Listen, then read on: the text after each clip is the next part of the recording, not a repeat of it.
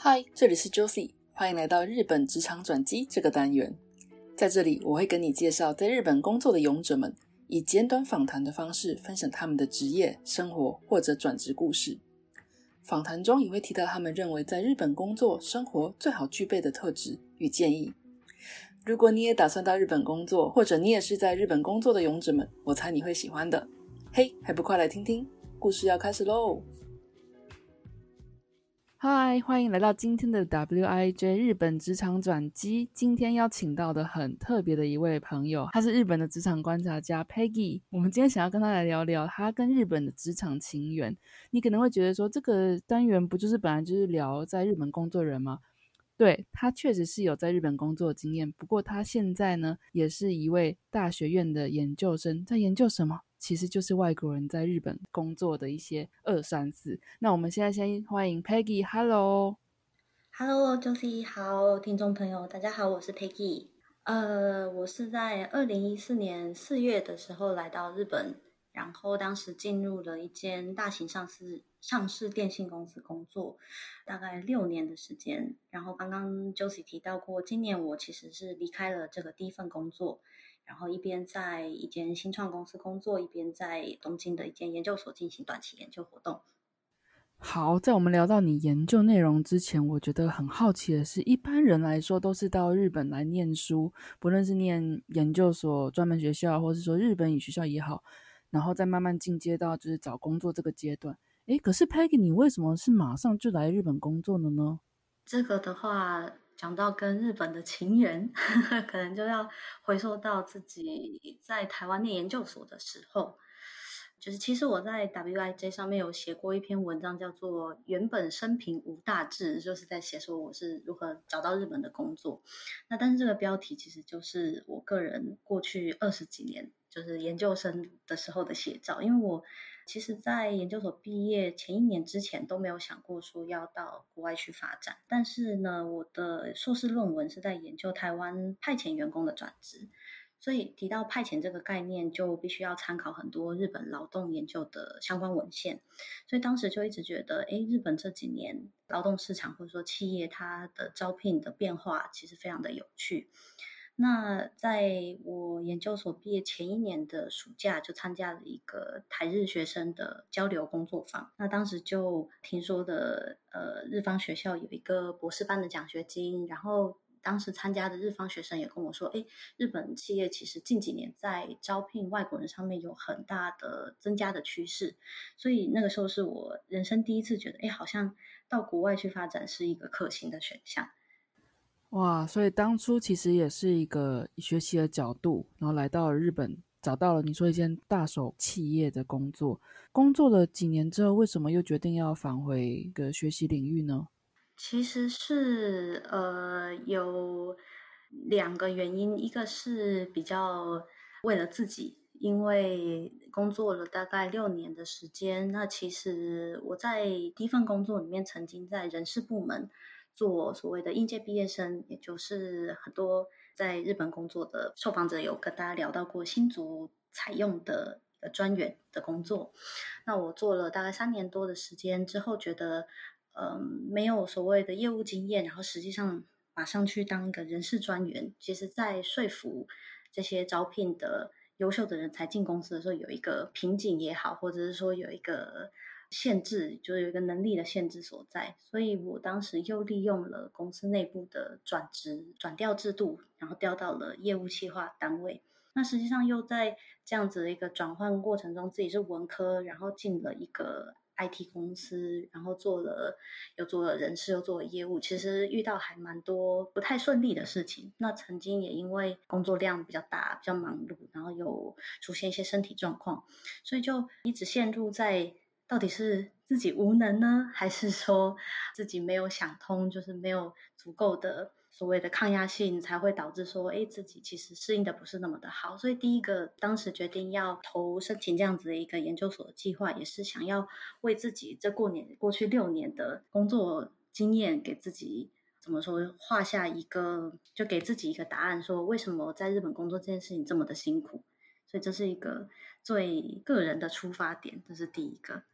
然后第二个，实际上也是因为自己在做招聘的时候，会遇到很多在日本的留学生，不管是来自台湾也好，或者其他国家也好，那他们实际上进到公司工作的时候，就会常常跟我说：“哎，我觉得公司好像虽然没有刻意在排挤我们，可是有的时候就是要融入这个环境，觉得好困难哦，或者是说。”为什么在日本工作升迁或者是薪水要成长这件事情这么的缓慢？等等等等。那很多时候我发现就是没有办法以个人的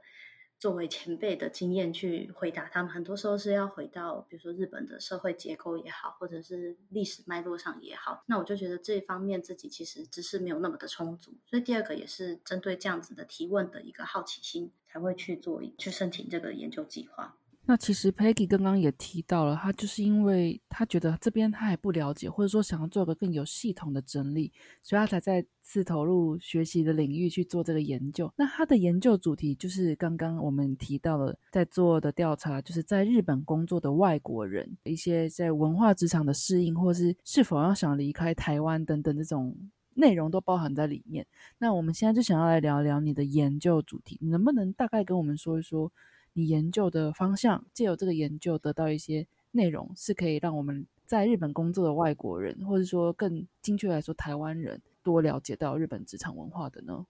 好啊，在介绍这个研究计划之前，可以简单跟各位聊一下，说这个所谓的短期研究计划到底是什么东西。有兴趣的朋友，其实也可以稍微搜寻一下，它是在东京六本木一间叫做政策研究大学院大学。那它是一间有点类似日本的智库的一个学术单位。那他的学生大部分都是来自日本国内外，或者是呃日本国内外的公务员。呃，很多都是针对政策、政治方面有兴趣进修的学生，而他其实每一年会开一个针对台湾青年的奖学金，那是一个为期六个月，从四月到九月。那他的要求是，你是四十岁以下的台湾青年，你是台湾籍的，那有硕士学位，然后你对研究台日的政策有兴趣的话，你就可以做报名。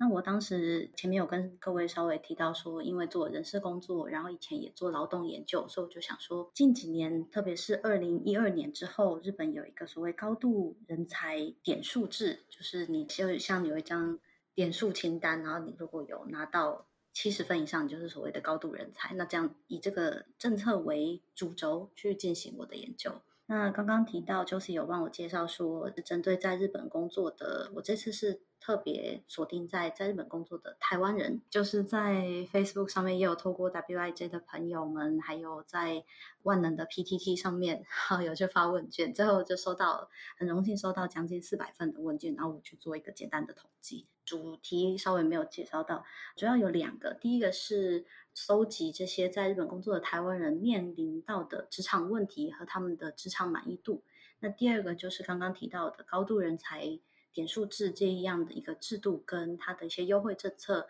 台湾人对于这个政策的理解度跟满意度是什么？所以主要是分成这两个部分。好，那我们就直接切入正题啦。其实我对这个研究也非常的有兴趣。就你所知，我有在做另外的单元，就在介绍日本职场的文化。但不过那都是以我自己个人的经验出发。这次真的闪开，让专业的来，专业的就来了。那我们这次想问问看，说其实你就你的。研究来说，你发现到台湾人在日本工作普遍会遇到什么样职场的困难呢？这个问题其实我在问卷设计上面我就列了，我事前找了很多研究外国人在日本工作的职场问题的一些研究，就是参考他们的选项，然后就大概列了二十到三十项的职场问题的选项。那请这些台湾人去进行勾选。蛮有趣的是，我分别以填答的数字去做排名，之后再去做职场问题以及职场满意度的相关性的分析。那发现是台湾人在日本遇到的职场问题前五名是第一名是，其实跟 Josie 之前前几期有发布过的议题非常接近，就是会议。台湾人觉得无意义的会议实在是太多了，这个是第一名，就是在。呃，刚刚提到，呃，将近四百位的天大受访者当中，有超过一半的人是选了这个选项。后面几个是比较有趣，前五名，第二名是太多不明文的规定，后面还有决策的过程太过于缓慢，或者是呃，日本人的沟通方式不够明确，或者是不够充分。那第五个是升迁的速度太慢，这个是所谓的 top five 的部分。我这边很好奇的是，你刚刚提到第二点说不明文的规定，这边有没有一个例子？就是比如说怎么样的情况，在台湾人眼中是觉得，嗯，这个呢是很不明文的规定，这样？我觉得这个在填答的时候，有一些朋友会帮我做。呃，自由填答部分做一些补充，但有一些没有。那我自己呃，结合这些回答跟我自己的观察是，比如说像，就像我自己第一份工作是虽然是非常大型的公司，然后它在人事制度上面也有非常明确的规定，但是其实有很多东西你会觉得它的用词其实非常的暧昧，所以会根据你当时的情形或者是你的负责的主管，他可以进行不太一样的解释。那再进一步去说的话，就是近几年有非常多公司是在做员工评鉴的时候，会使用所谓的 MBO，就是他在前期先做一个目标设定，然后过了半年或者是一年的时候再去回顾这个员工他设的目标有没有达成。但是如果说这样子的目标，如果你是假设你是业务，就是你能够有量化的目标，那这个非常好做判断。你的业绩有没有达到一百万？有没有卖掉十件、一百件？这个很好去做评分。可是如果说你是呃企划的人，或者是说你是工程师，那你可能就比较没有那么多可以量化的数据，或者有的时候你虽然有量化数据，但它其实不是你工作上最重要的部分。所以这就会涉及到说你的主管怎么样去诠释你的工作表现，他再去做一个比较直性的。一个评语，然后再给你一个分数。那所以这个部分就会造成很多，也许特别是文科生在公司里面的时候，就会说：“哎，我好像有那样一个有点模糊的评鉴制度，但是我还是不太知道我要怎么样很明确的去下功夫，才可以拿到一个好的分数。”我觉得这是一个我自己的观察，还有周遭朋友常常反映的一个意见。你刚刚提到说有 Top Five 里面的第五名是升迁的困难度。这又是一个怎么样的一个议题呢？这个的话，它涉及到一个比较。大一点的职场的制度，其实前几期，特别是我觉得医生也有提到所谓年功序列的这样的一个制度，它其实是简单回顾一下历史，就是它是源自于在二次大战的之后，有非常多的年轻的劳动力回归劳动市场，那所以就会导致说呃劳动力的这个供需的不平衡的这个部分，那所以政府当时就介入，然后制定了一些法规，然后导致说企业的职缺。跟劳动力可以有一个平衡的，怎么说 matching 的这样的一个机制，特别是因为年轻的劳动力当时有非常非常。非常的充沛，所以刚进公司的人呢，公司企业也可以利用这个所谓的年功序列制，压低这些新人的薪资，然后达成一个成本上的合理性。但是这个制度其实一直沿用至今，到现在很多公司虽然他们会有刚刚讲的 MBO 也好，或者是他们会倡导所谓的成果主义，但是多多少少这样子的一个年功序列制，也就是你越年长，你领的薪资就越多，这件事情其实还是蛮深根深植于。呃，日本职场的，所以回到刚刚的问题，就是说升迁速度太慢这件事情，对于外国人来到日本工作的时候，大部分很多人是想象说，我大概做了两三年，或者也许最长三五年之后，我就要去下一个国家，下一份工作，或者是回台湾也好。可是，在这三五年的时间里面，在日本职场，特别是你是应届毕业生的话，有的时候你是很难达到管理阶层，或者是呃有非常明显的薪资的成长。所以这对于特别是外国人来说，就会觉得，哎，我明明做的搞不好比别人还多，我的专业能力搞不好比一些前辈还好，可是我就是没有办法往上升。那但是这是基于刚刚讲的一个旧有的职场文化也好，跟呃日本它比较以往而来也来说的话，其实它比较专注重所谓的全才而不是专才的这部分，所以他们会更注重你有水平的流动，比如说你做了一阵子的业务，然后你做了一阵子的企划，然后你才往上去升，可以才可以说哦，我是一个适合做业务主管的人。那这样子对于追求所谓专业人才来说，我说这些台湾人才来说，他就觉得说，我不想要花那么多时间去做我自己专业以外的东西，你就让我往上升就好，所以会有一些这样子认识上的落差。那就你自己的观察，甚至于是你过去曾经在日本工作的经验，你自己觉得你从经验当中觉得身为外国人特别不适应的点，或是说你观察到我自己本身在日本职场身为外国人工作的优势又是什么呢？哦，这个问题，嗯。这个问题其实来工作这几年有一些不同的，随着心境的变化，有一些 不一样的感受。但是整体而言，这个问题其实就牵涉到我刚刚提到，除了职场问题的这样子一个数字上的排行之外，我还做了。刚讲的回归分析的这个部分，因为我第一个看了这样子的一个单纯的次数分配表的时候，我觉得哦，的确这些问题我也都经历过，我也觉得不太喜欢。可是实际上这些东西、这些问题是不是真的有连接到，就是你对职场觉得很不满，你想要换工作，你想要回台湾或者想要离开这些这这两件事情，其实不一定是有相关的。所以我就再去做了一个。跑了一个非常简单的统计，那个结果上面是还蛮有趣的，就是所谓的前五名的这些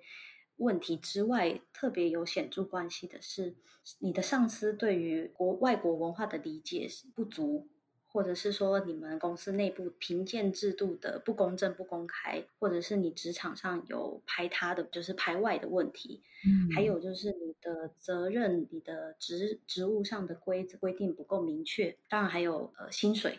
这些问题。虽然它不是在前五名，但是它在相关性的时候去检测的时候，发现真正影响到会拉低。职场满意度的是刚刚讲的后面这些问题。